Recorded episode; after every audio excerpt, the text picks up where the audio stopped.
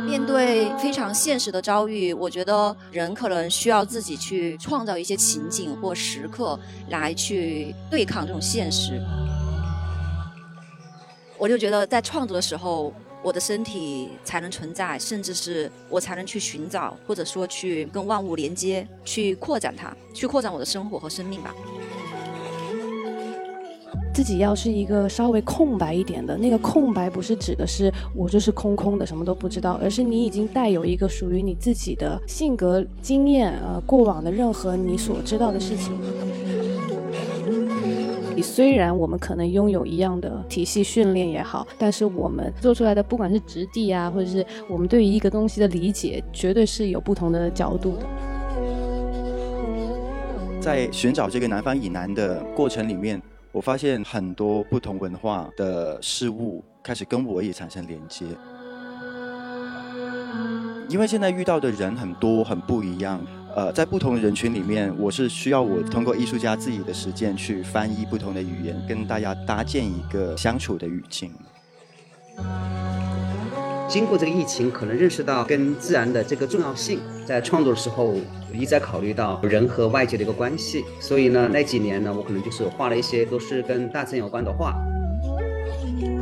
我在研究易经的时候，我就是想到人跟万物的关系，万物它的生命力，然后人是万物中间的一部分，但最后才想到原来就是一个关系的问题。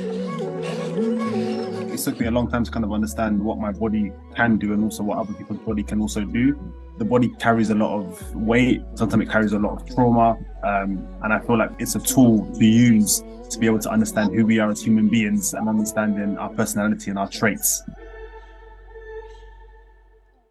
今天上午的天气出了太阳，嗯，这一周以来，今天的天气最好，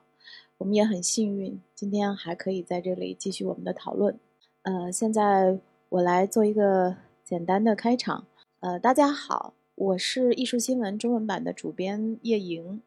今天我们在这里所进行的这场论坛，我相信很多的观众都看过我们的招募，然后包括我们邀请的朋友。我们这一场的主题叫“身体传声，重建连接的语言”。这一次我们的这个论坛非常特别，有很多观众是来自于舞蹈和剧场领域。我想问在座的各位观众，在过去三年中间，呃，如果是你是一个舞蹈的工作者，你是不是很久都没有登上舞台了？不仅仅是在中国这样的情况，因为从二零二零年以来，全世界的整个剧场表演都经历了一个非常艰难的时期。因为疫情的原因，很多人都不能够去表演，也没有属于自己的舞台，甚至在这个时候，很多人都失去了自己的职业。那如果是没有舞台的话，你还会起舞吗？如果是没有舞台的话，你还会选择在哪里跳舞？如果是你在这一刻有自己的内心的感受，你会用自己的身体怎么样去传达呢？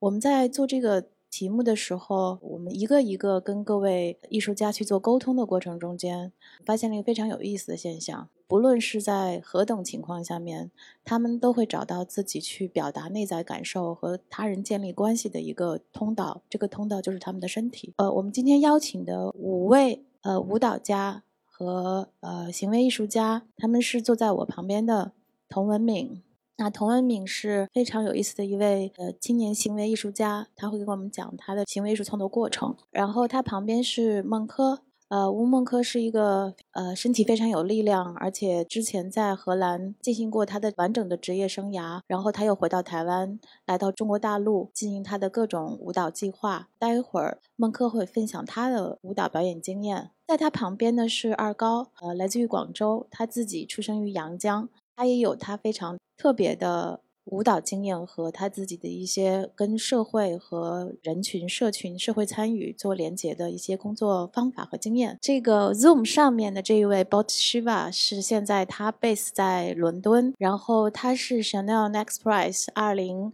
二一年的获奖者之一。他的舞蹈带有很强的自传性，然后他甚至把自己的不管是嘻哈的语言，还是包括他的这个传统舞蹈的经验，都融汇在一起，成为了他自己的一套呃舞蹈表演的方法。然后他也有一个自己的剧团。待一会儿 b o t i s 会分享他的在疫情期间的一个一段经历。在他下面呢是沈伟，沈伟现在在北京。那我们大家可能最后一次见到沈伟是在二零二一年六月份。在旁边的穹顶艺术中心，我们看到了雄伟带来的大型沉浸式剧场。这五位舞蹈家和行为艺术家为什么会聚集在一起？我想他们都有各自的通过身体去和这个世界发生关系，包括跟自己内心发生关系的一个过程。这个过程在我们过去的三年中间显得尤为。尤为特殊，因为这是一个非常呃难以被复制的经验，特别是对于身体而言，每个人的身体都不一样。但是在这个特殊的时刻，我们又经常被面临到这种呃时间和空间的阻隔，不能够与他人连接，然后甚至都很难回到一个正常的生活环境中间。然后在这样的情况下面，他们是怎么能够呃深入到这些身体的敏感地带，又怎么能够通过身体和身体的这种交流，产生出新的能量？呃，我们在接下来的每个人的分享中间可以看到。在这个过程中间，因为论坛的发起和 Chanel Next Prize 有关系，那 Chanel Next Prize 在去年年底、今年年初呃颁发之后，大家知道，就是它在一个全球范围内，他们的这个入选者来自十一个国家，然后。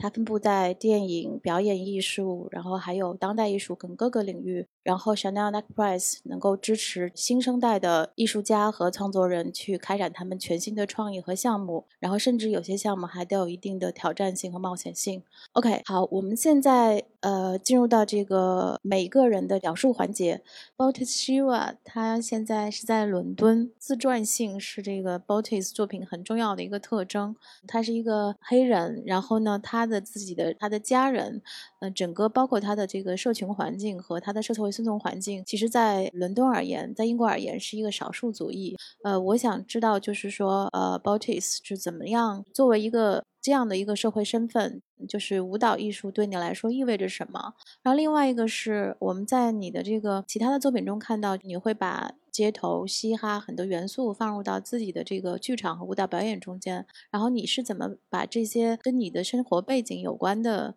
这种呃身体经验带入到你的整个舞蹈的编排，包括你的舞蹈的体系的发展中间去？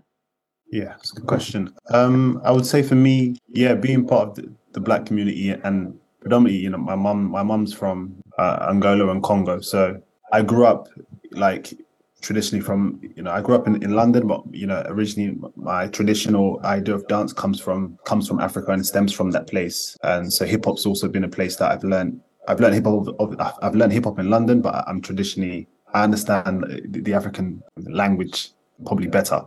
So I would say I think for me, all the work I make for me, I feel there's a sense of I'm just trying to speak the truth that I that I know or that I've heard from my mum or her history, and I'm trying to bring that forward to a generation that maybe has forgotten about some of the stuff that maybe has happened in colonization. You know, black people's bodies, how it's been seen in the past, and I'm trying to find a new way for people to see that. Um, just yeah, to, to open the eyes of people, especially in the hip hop in the hip hop community. Sometimes it's only seen as one thing. So I think for me, it's about trying to open new perspective, uh, a new fresh way for people to see the black body and the black community as um as a new direction. That's what I'm trying to say. 嗯，因为我们今天论坛的时间比较紧张，如果是大家对 Botis Shiva 的这个作品有兴趣的话，可以直接去上网搜索他的网站，里头有非常多关于他作品的这个 presentation，包括他的影像的片段。呃，另外一个是我比较感兴趣的是，Botis 除了作为一个舞蹈家和编舞之外，他也特别希望通过舞蹈跟下一代有更多的连接，包括他最近在做的这个新的项新的项目，他也希望就是通过。呃，舞蹈的工作坊，然后包括一些新的工作方式，不管是跟儿童，还是说我们成人内心中的这种我们自己的 inner kids，会有更多的连接。我想请 Botis 介绍一下他这个新的这个呃 Save Your Eyes 的这个项目。Yes, um, yes. Save Your Eyes is a um, it's kind of like a mini, I would say, kind of production company. That's how, that's how I kind of see it. It's more about um it's kind of more shining a light on people that are not seen. So the project kind of works a lot on looking at, for example, parents. So we kind of do- document kind of like parenthood. So we look at people's childhood and parenthood and where they've come from, and we try to kind of document that for people to be able to see. Because a lot of these things in London, sometimes you only see it on TV. So it's more about, um, yeah, documenting what children are going through when they're growing up, or documenting what parents are going through, and kind of working more with young people to to give them kind of opportunities to, to come into the dance industry or to kind of be exposed to some sort of industry. So it's about helping people to move to understand this industry of dance and if there's other things that they can be doing rather than just being performers on stage. So it brings, yeah, so it works. So we kind of work a lot in kind of film, also workshops and teaching. And those are kind of our two worlds at the moment is film and uh, workshops and, and teaching. Yep. 好，谢谢 Botis。我们看到 Botis 在我们个体面临到这个特别孤立的情况下面，他怎么通过他的呃舞蹈语言和他的家人，然后包括和他的这个社会群体能够发生联系。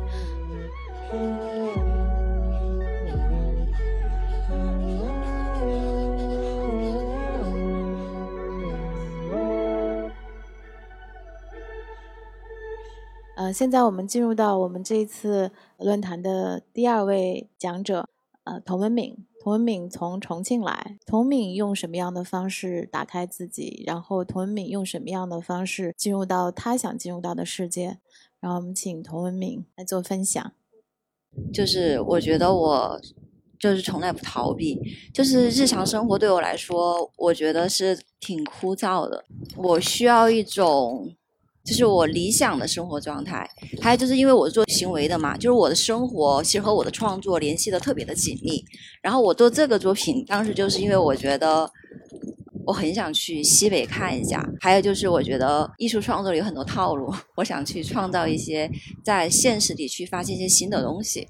我觉得面对非常现实的遭遇，我觉得。人可能需要自己去创造一些情景或时刻来去对抗这种现实。然后，我个人一直对运动很感兴趣，就是我觉得万事万物都是运动，吃饭、走路，然后各种你的观看方式，包括一个物品。然后，我还对末梢运动很感兴趣，除了身体的末梢运动。这个作品叫海浪，海浪对我来说也是一种末梢运动。嗯，海洋占地球四分之三，但你看到的永远只是你眼前的这片海域或者海浪。但是海的运动，它跟地球的自转。月亮包括整个宇宙的呃能量是相关的。其实我当时是全身非常的放松，但是身体是处于一个高度灵敏的状态。我眼睛是闭着的，就有时候我就靠听觉，有时候听到哗啦啦的声音，但是什么都没有。有时候特别安静，但是啪的一下海浪就打过来，然后我就随着海浪去化解它的力量。然后有人说那个很像舞蹈，就是是海浪。在让我跳舞，对，就是因为我们刚才看到你的这个创作的环境，我们看到它在这个黄土高坡上，然后包括在海洋里，也包括在树林里。你是什么时候开始萌生这样的想法，把自己扔到这样的一个自然环境中间去，让自己的身体展开发生？其实我没有刻意要去选这些自然的地方，只是因为我是做行为的嘛，然后我不是画画或什么，我其实我没有工作室。然后我觉得整个世界都是我的工作室。你在家里面想的东西，因为我觉得人的想象力其实是非常有限的。然后当你去外面到不同的地方、空间，接触不同的事情，当你去实践的时候，现实是会给你更多丰富的一些启发。所以我很喜欢到各个地方去，还就是人少，不会有人来管你。给大家看的是属于行为的录像，然后我也会有做现场，就是专门给有观众看的。其实我们刚才也看到，就是在这个最后的这个你在西双版纳的那个森林里头，夜晚我们看到无数个童文敏的化身在这个树上，嗯，虽然是一个影像的制作效果，但是也是你自己对自己的一个状态的一个描述。呃，我想问你，你觉得自己和这个周围的环境之间会有边界吗？就是那个边界消融的感觉是怎么来到的？你不怕吗？你不觉得有危险吗？我觉得那就是艺术最高级的时刻，那个很难得，就是要做到很好的作品。就是有一瞬间或某一个时间段，你会处于一种很高级，我说不出来，就那个时刻边界是被打破了的，就是那个空间跟时间它的质感会改变。但是前期就是你你准备创作或你构思，那个是非常的痛苦，还有就是非常繁琐的，你要去确定的一些东西。就是你要去等待那个时刻的到来，有时候不一定能够等得到那个时刻。其实还不是很被动的等待，因为你在创作的时候，其实我觉得是相遇吧。嗯，因为其实我也很努力，努力的去想各个方案。我去的每一个空间，我不是说去了我就去作品，我会去很多遍，看很多遍，我会在那儿一直转转，然后不同的季节去。我住的那个地方的江边，我走了几百次，我那一年每天都去，因为你花了很多精力，其实。你的付出其实会有回报，你那种感受，包括海浪的那个，其实我思考这个东西，海的这个东西，我其实想了很多年，我觉得我没有找到一个非常好的点能融入它，然后我觉得很多余，但是想了很多年之后，然后去驻地的时候，去马来西亚驻地的时候，然后我其实是看了那个水里面的那个海草，然后还有我每天早上。和晚上除了吃饭跟睡觉在房间里，我都在海边走，还有各种积累吧，包括又去学了一下跳舞，因为跳舞的时候有训练，跳起来的时候会不平衡的力量嘛，然后你就会顺着那个动势去化解，让自己保持一种平衡。它是一些潜移默化的，你平时的思考和一些呃观察的一些积累，到了那个点，正好天时地利人和。你刚才提到，就是你是一个人出发到很多这样的环境之间去，去展开你的身体，打开你的身体。但是我们从刚才的这个影像所看到的，反过来说，又会看到它很有仪式感。最后呈现出来的，比如说刚才我们看到你倒挂的身体在那个吊车上面移动的时候，还有就是它的转印的纹样在你的身体之间浮现的时候，它又会成为某种特定的一个带有一个标志性的一个时刻的一个凝结。另外一个就是说，因为你是学油画的嘛，最后这个做视觉处理的时候，你还是会回到一个你的视觉语言的一个定义上来吗？其实不仅仅是视觉上的，因为我觉得这个仪式感其实就是你高于了你的日常生活那一点。其实日常生活里也会有仪式感啊，就是大家做仪式的时候，或者集体出现的时候，包括宗教里面也会有仪式感。其实艺术某方面来说，它是另外一种仪式感。因为艺术家其实本来就有一种巫师的角色在里面，就是我是通过录像画面来呈现给大家的。其实说实话，我真心没有特别的去考虑那个画面，我觉得是占三分之一吧，就画面。我更多的是会去考虑前期的一些思考，就概念呐，包括比如说刚才那个放风，就是很日常，因为我太热了，我头发长，我就弯过来吹一下那个颈子后面的那个汗。但是我就留意了我自己做出的这样一个日常的动作，但这仅仅只是个日常的动作。你如何把它变成一个高于日常动作那一点？那就是我把它那个石头，就是有线和石头在山上。那这一点其实就是艺术家要处理的地方，就是从形式上，就是形式上的处理吧。我很不喜欢写文字，因为我的思维太发散了，我很难线性的。然后我喜欢画图。画图也是视觉吧，但是我没有太考虑那个画面，也有可能是因为学油画，所以说我一下就直觉就这样了。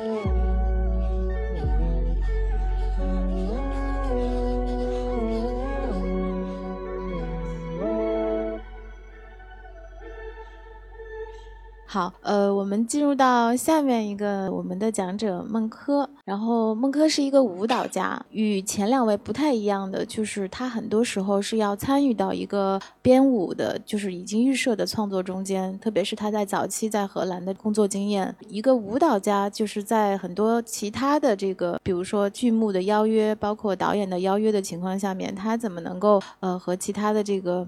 呃，其他人进行这种观念上的交换，然后他怎么把自己融入到一个新的剧目中间去？我跟孟轲之前在沟通的时候，我们聊起来我们今天这个重建连接的语言这个话题，然后孟轲就会说：“他说我和他们都不一样。他说我是一个舞者，我每次都要遇到不同的编舞家，然后要把我自己交给他们，然后重新适应他们的整个舞蹈体系。就是我也想问孟轲，我们刚才看到就是的确是不同的舞蹈和剧目中间，你的状态完全不一样。”然后你怎么就是把自己既要有保持自己身就是身体的这个，因为它是你自己的身体，另外一方面就是你又要需要一段交付，然后这个过程中间你怎么去平衡这个关系？另外一个是说，在你刚才因为大部分的这个剧目是在荷兰嘛，你觉得就是在那段时间你在荷兰这个舞团的经验会对你后面的这个整个的你对舞蹈的理解有些什么样的影响？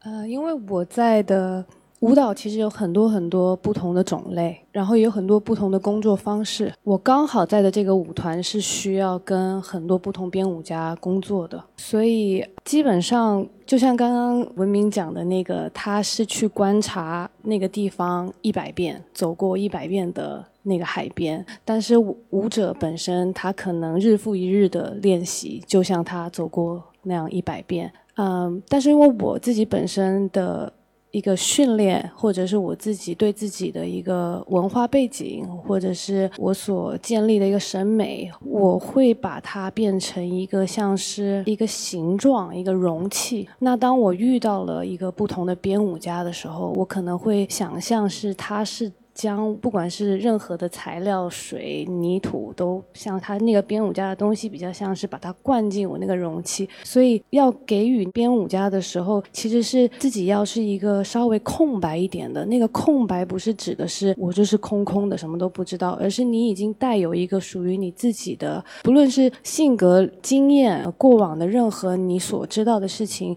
你的一个塑造，灌进他们的这个东西，去跟他们做一个结合吧，因为我还是必须要。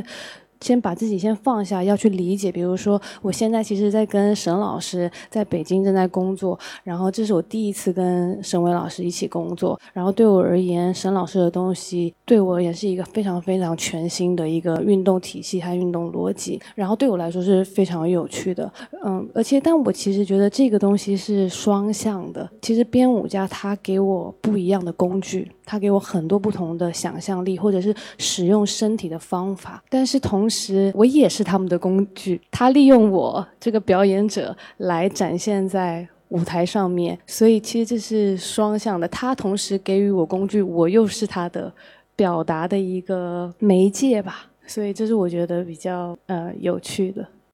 呃，你刚才说到这个容器和媒介哈，你后来回到台湾之后，也在做一个呃一个项目叫身体微旅行计划。然后在这个项目中间，你是一个邀请者，邀请了不同的不同的人进入到你们这个项目，既包括舞蹈演员，也包括艺术家，甚至包括其他行业的人。嗯，你跟我们讲一讲，就是说你想在这个身体微旅行计划里头，又去实现一个什么样的一个新的变化和融合？嗯，这个身体为旅行计划是在台湾的两厅院举办的，它已经连续举办了，今年已经是第七年了。然后即使是疫情之下，其实还是没有停止举办，因为我们还是尽可能的在线上举办，因为当时大家不能出门嘛。其实这是有一个起源的，是我在荷兰工作了十年，然后我在某一年的夏天回到了台湾，教一群十五岁到十八岁的呃年轻人。那同年，我那个暑假又在荷兰舞蹈剧场做了一个夏令营，就是荷兰舞蹈剧场的夏令营。然后他们依然都是十五岁到十八岁之间，但是那这两者之间有非常。不同的反应跟交集，就是当我在荷兰的时候，因为他们可能都是全世界就是甄选过来的，所以他们是非常渴望、非常渴求。就是当你给他一个小小的练习的时候，他会有很多很多不同的问题，他会有很多反应给你。但那一年我回到台湾的时候，我当下会觉得有一个疑问，因为跟我交流的学员们，他们其实是有一点害怕的，是有一点好像会害怕思考的那种方式在面对我。那他就让我不禁反省我自己，我在想我以前是不是那样子的？那我是什么时候开始不是那样子的？我如何让现在的年轻人或者是想要从事艺术的人不会呃需要经历那样子的一个关闭？甚至是可以他可以在尽可能的快速的时间打开他自己，然后打破一个所谓我们。对于舞蹈既有的一个框架，因为现在欧洲的一个表演的一个形式其实是非常融合的，它不是你只要训练你的身体以外，其实它有更多更多你需要学习的，不论是戏剧、文学、小丑表演这些东西，都是我觉得一个舞者或者是表演者他应该要有的呃拓展的一个方向，所以我就决定要把这个东西带给台湾，所以我们就会邀请欧洲或者是我觉得有趣的呃人来到台湾，暑假的时候会做一个交流。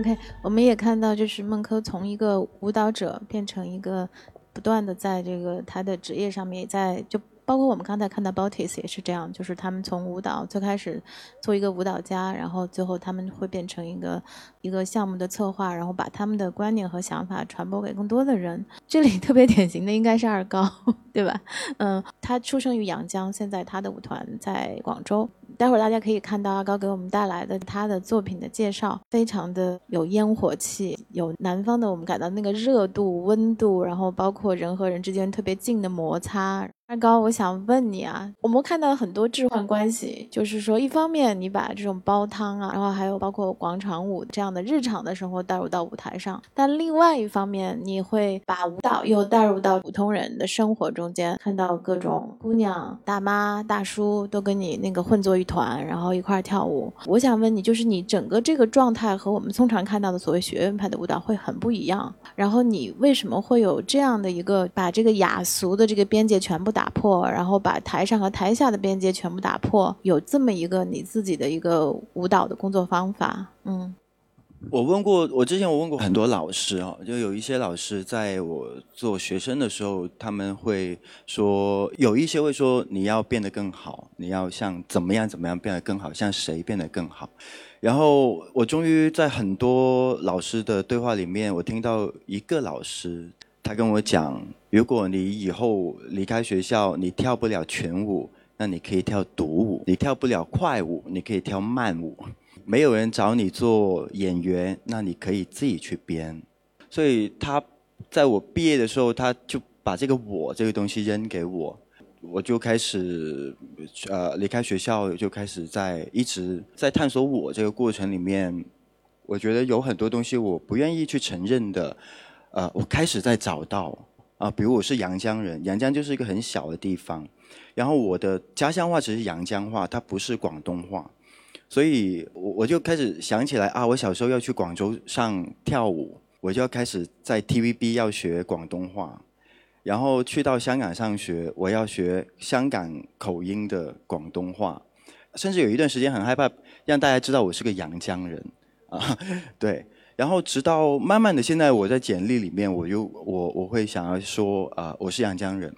因它是小地方嘛，只要我离开阳江，哪里都是出国。然后它跟香港呢还有有别于，因为香港演艺学院，我们上舞蹈课的那个课时就是面对海，维多利亚港，所以我我我当时我在看的时候，哦，在香港的海好像眺望出去，它是出境，它才是真正的出国。然后，但它有共通的东西，所以我我想顺着这个海沿海的这个路线，那南方以南又是什么？在寻找这个南方以南的过程里面，我发现很多不同文化的事物开始跟我也产生连接啊。对，你怎么用舞蹈把它们连接起来的呢？因为之前好像大家都不觉得我在跳舞，但我又。就不管用什么媒介去创作，因为我的背景就是跳舞，我也是正儿八经在学校中专小小小时候开始学，然后不管怎么样，我觉得我是舞者，我我也是舞蹈的编导，因为现在遇到的人很多很不一样，像过去呃，其中一个我跟一些残障的或者精神障碍的朋友在日本的一个驻地，呃，我是在一个疗养院住了七个星期。发现好多部分，原来我我在学校学到的舞蹈的语汇，就是表达的语汇或者是理解，呃，在不同的人群里面，我是需要我自己的 practice 去翻译，再跟不同的人去沟通的。像残障的朋友，像广场舞的大叔大妈，像我们自己小身体舞蹈团的小孩。原来这个也需要通过艺术家自己的实践去翻译不同的语言，跟大家搭建一个呃相处的语境。因为通常在这个城市的生活环境中间，大家很难打开身体，身体会比较紧张嘛，也都是受到规训的。就是你在和没有受过所谓的专业训练的这个普通人相遇，然后把他们邀请到你的工作房里来的时候，你觉得你的那个难点是什么？怎么能让大家打开，然后和你在一起去进入到一个新的情境中间去？是是很难，因为过去在做呃二高表演，我们在做。教育的这个部分是一直在改变，以前会会更像是一个舞蹈培训，所以来的人总是来来往往。生意好的时候，我开始不认识大家。如果我出差回去，他们也不会对我呃有太多的相处，招呼都可能不打。所以我当时我觉得好恐怖。那我真的是在做一个培训吗？开始跟广东时代美术馆开始有一些对话，我们开始在思考舞蹈的公共教育，然后慢慢发现，哎，可能也不应该这样子讲。也许我们在运营一个社群，小众而隆重是我们很想的。我们就现在团里就有三十个不同社会、职业、喜好、年龄的人。我们最老的舞者是六十。然后最小的是十六岁，然后小朋友团就是八岁到十六岁。希望在一个很小的范围里面，我们可以相互的，我我会记得他们的名字，我会记得他们在做什么。在舞蹈房相处的时候，大家就会把很多舞蹈房以外的东西会先放下。特别在疫情这段时间，我想我们所有艺术家都在想的，究竟舞蹈在。二零二二年是有什么功能？它有什么意义？那我在做这件事情，未来它有什么东西是可持续的？它的意义所在？所以之前会叫二高表演，明年是我们二高表演十年。我我想我最重要一件事情就是要倒闭，我要把这个东西关掉，然后会重新开一个南方武馆的形式。首先，首先去中心化，然后大家不要再记住二高，它已经。过去了，它只是一个档案。但南方武馆，我就很想做到一个像港片的那个宝芝林啊，就里面有人在练武，然后又可以帮忙去抓猫，然后又可以大家一起去看铁打，就是有种互相帮助的这个部分啊。所以是从这个培训到社群，从二高到南方舞团，我们期待明年，明年要去你的南方舞馆。但我还没找到场地，就慢慢来，好贵。嗯。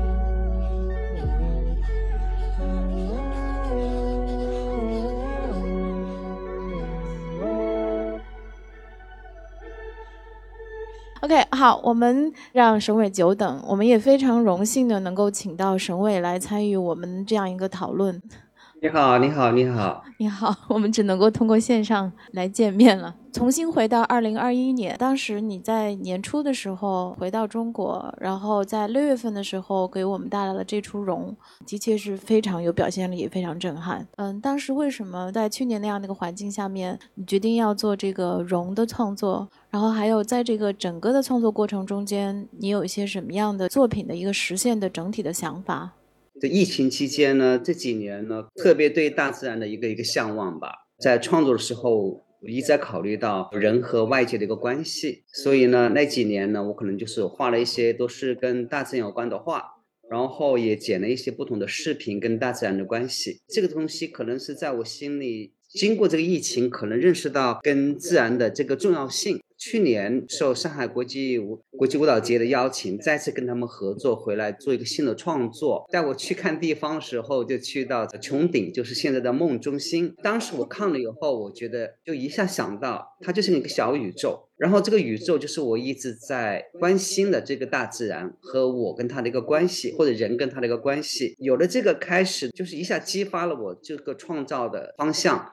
所以呢，我就一下跑去海南待了几个月。然后就去研究关于大自然跟人的关系，当然就是呃，我一直比较喜欢的这个《易经》的这本书，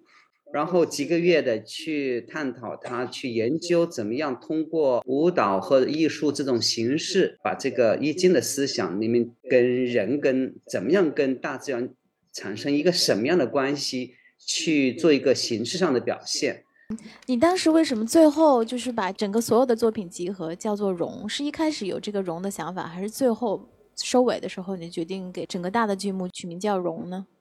是最后才知道的，因为最开始我在研究易经的时候，我就是想到人跟万物的关系，万物它的生命力。然后人是万物中间的一部分，人跟人的关系，人跟自然的关系，但最后才想到，原来就是一个关系的问题。实际上，这个融要有一个方法。那实际上在易经里面，实际上给我们一个非常好的一种辩证法吧，怎么样去跟大自然一个关系，也就是在易经里面我学到的这个融，跟它融合在一起。所以觉得融是一个相对比较合适整个这三段艺术形式的一个名称。呃，沈伟出生在湖南，当时他就是在湖南的时候，他学习过传统戏曲，然后他在广东学习现代舞，然后在纽约两千年的时候建立了沈伟的自己的个人的舞团，然后他自己也也提过，就是他受到这个呃西方的极简主义的艺术的影响很大。然后我想问，就是问到沈伟，你刚才呃再三的提到易经对你的启发，那作为一个就是舞蹈家和艺术家，就是一方面你。对中国传统文化有很深的感情和研究。另外一方面，你你的舞蹈又是一个非常当代的一个表达方式。你怎么能够把这个中国传统的这个思想也好，还有包括它的这个形态也好，转移到你的就是偏向于当代的舞蹈和艺术创作中间去呢？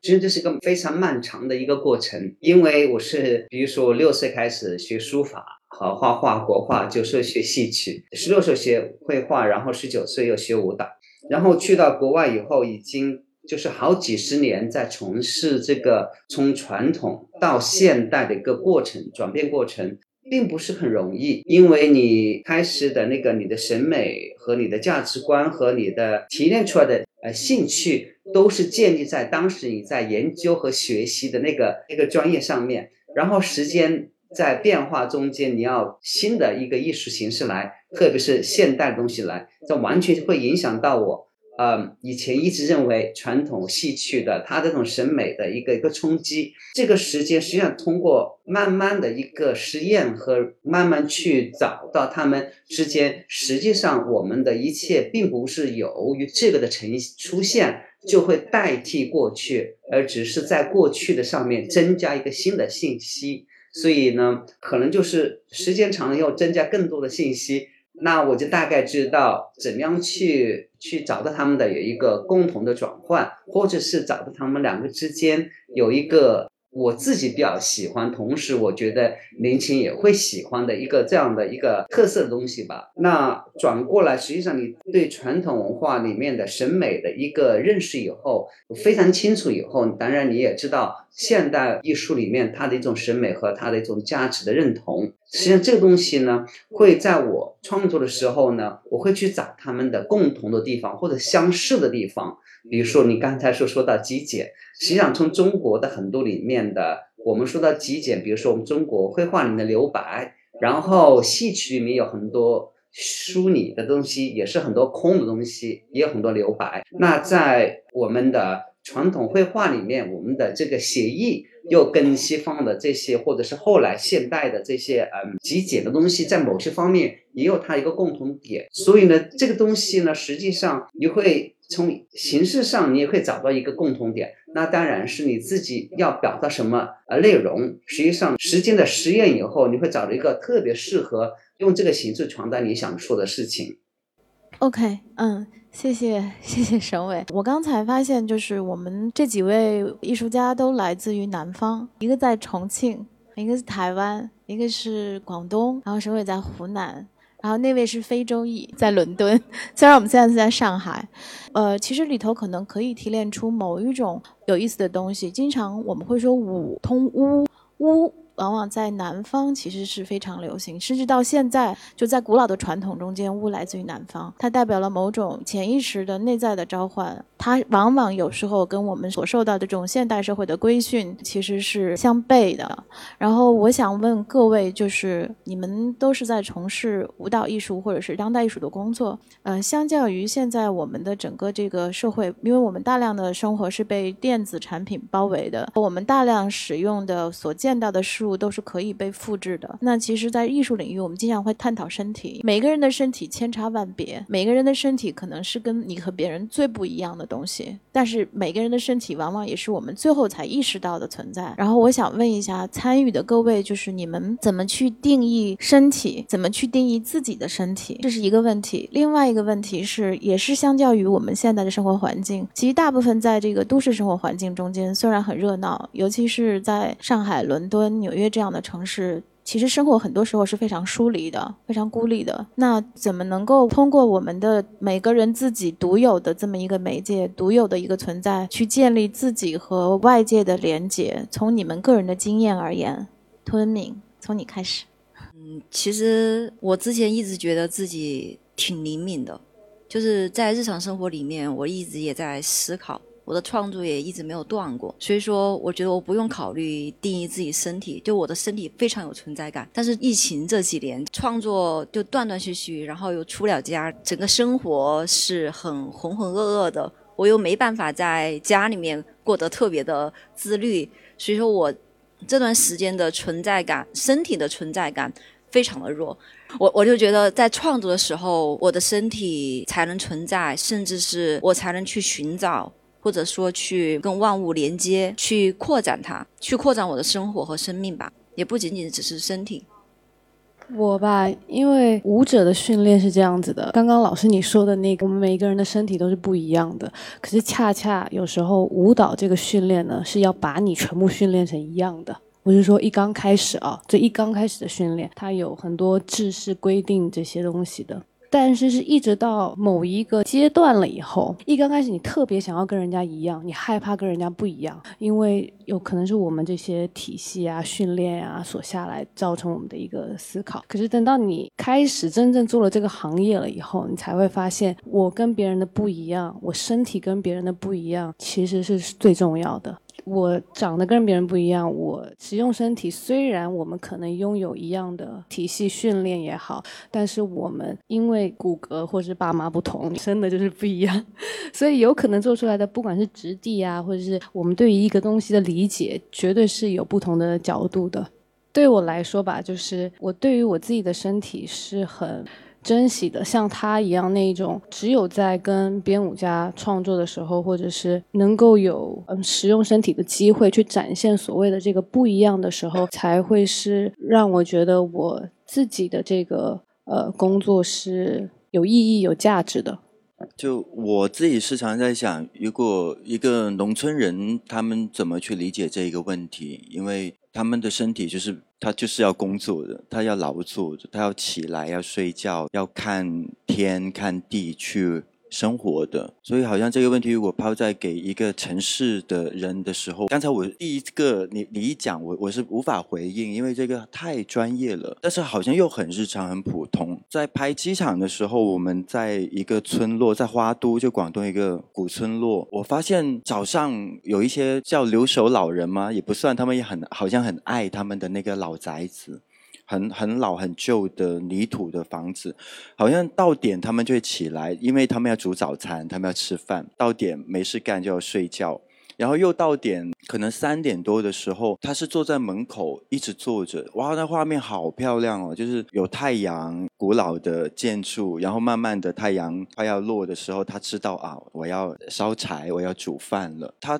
整个三个小时、四个小时都坐在那的时候，我也在想他们。怎么样跟时间在相处的？直到我们在拍着，其中其中有一天有一个葬礼出现，那作为一个城市小孩，可能也会很害怕，就是啊，妈妈叫我如果有这种丧丧事的时候，尽量不要看。但在一个村落里面，我突然觉得，哦，原来死亡这件事情是有准备的，它不像我们，如果我有病痛，我就在一个冰冷的医院里面。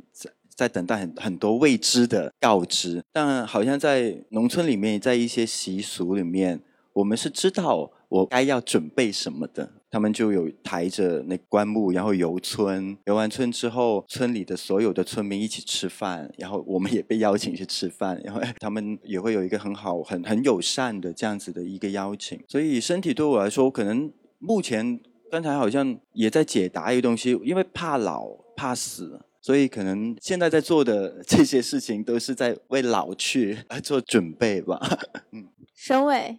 这个问题呢，实际上自己也经常问自己。实际上，我觉得首先呢，我回答就是说，因为我们是一个动物，是个运动的物体，所以呢，我们需要动。然后通过运动，实际上我们可以增加很多智慧，因为我们的身体的记忆，我们身体会让我们的所有的感官和它的运动和带来一些新的知识，是没有运动人很知道用身体去运动的人那些信息和知识他们是不了解的，有时候觉得很可惜。所以呢，我是尽量让自己去运动，或者是也希望大家都要去运动。不只是说要去跳舞，就跑跑步啊，做做什么都可以啊，因为我们毕竟是一个运动，一个动物，这是我的前提。当然，第二点就是因为随着不同阶段的发展吧，你的生命会在不同状态下，你对自己的身体的反应会不一样。实际上，有时候我记得我小时候我是。六岁上舞台演出，九岁就被老师打，然后学戏曲科班的时候就被身体就用的特别特别多，然后一到画画的时候就完全不用。这个过程实际上实际上都是跟着你生命中不同阶段在发展和变化。实际上我觉得有时候就是说还是要变得比较 flexible，就这样子比较跟着这个状态走吧。然后在这个状态前提下，我还告诉我，呃，我们还是动物，尽量去动。So I think for me, the body is, I don't know, because because I've learned, it took, it took me a long time to kind of understand what my body can do and also what other people's body can also do. Um, I feel like it's part of, I feel like it, for me, it comes from a kind of, kind of a collective energy of people bringing things together in their bodies and allowing things to manifest and grow slowly. But I don't know, I feel like the, the, the body carries a lot of weight. Sometimes it carries a lot of trauma. Um, and I feel like for me, it's, it's, it's a, it's a tool to use to be able to understand who we are as human beings and understanding our personality and our traits. That's what I feel like the, how I connect to the body. Yeah.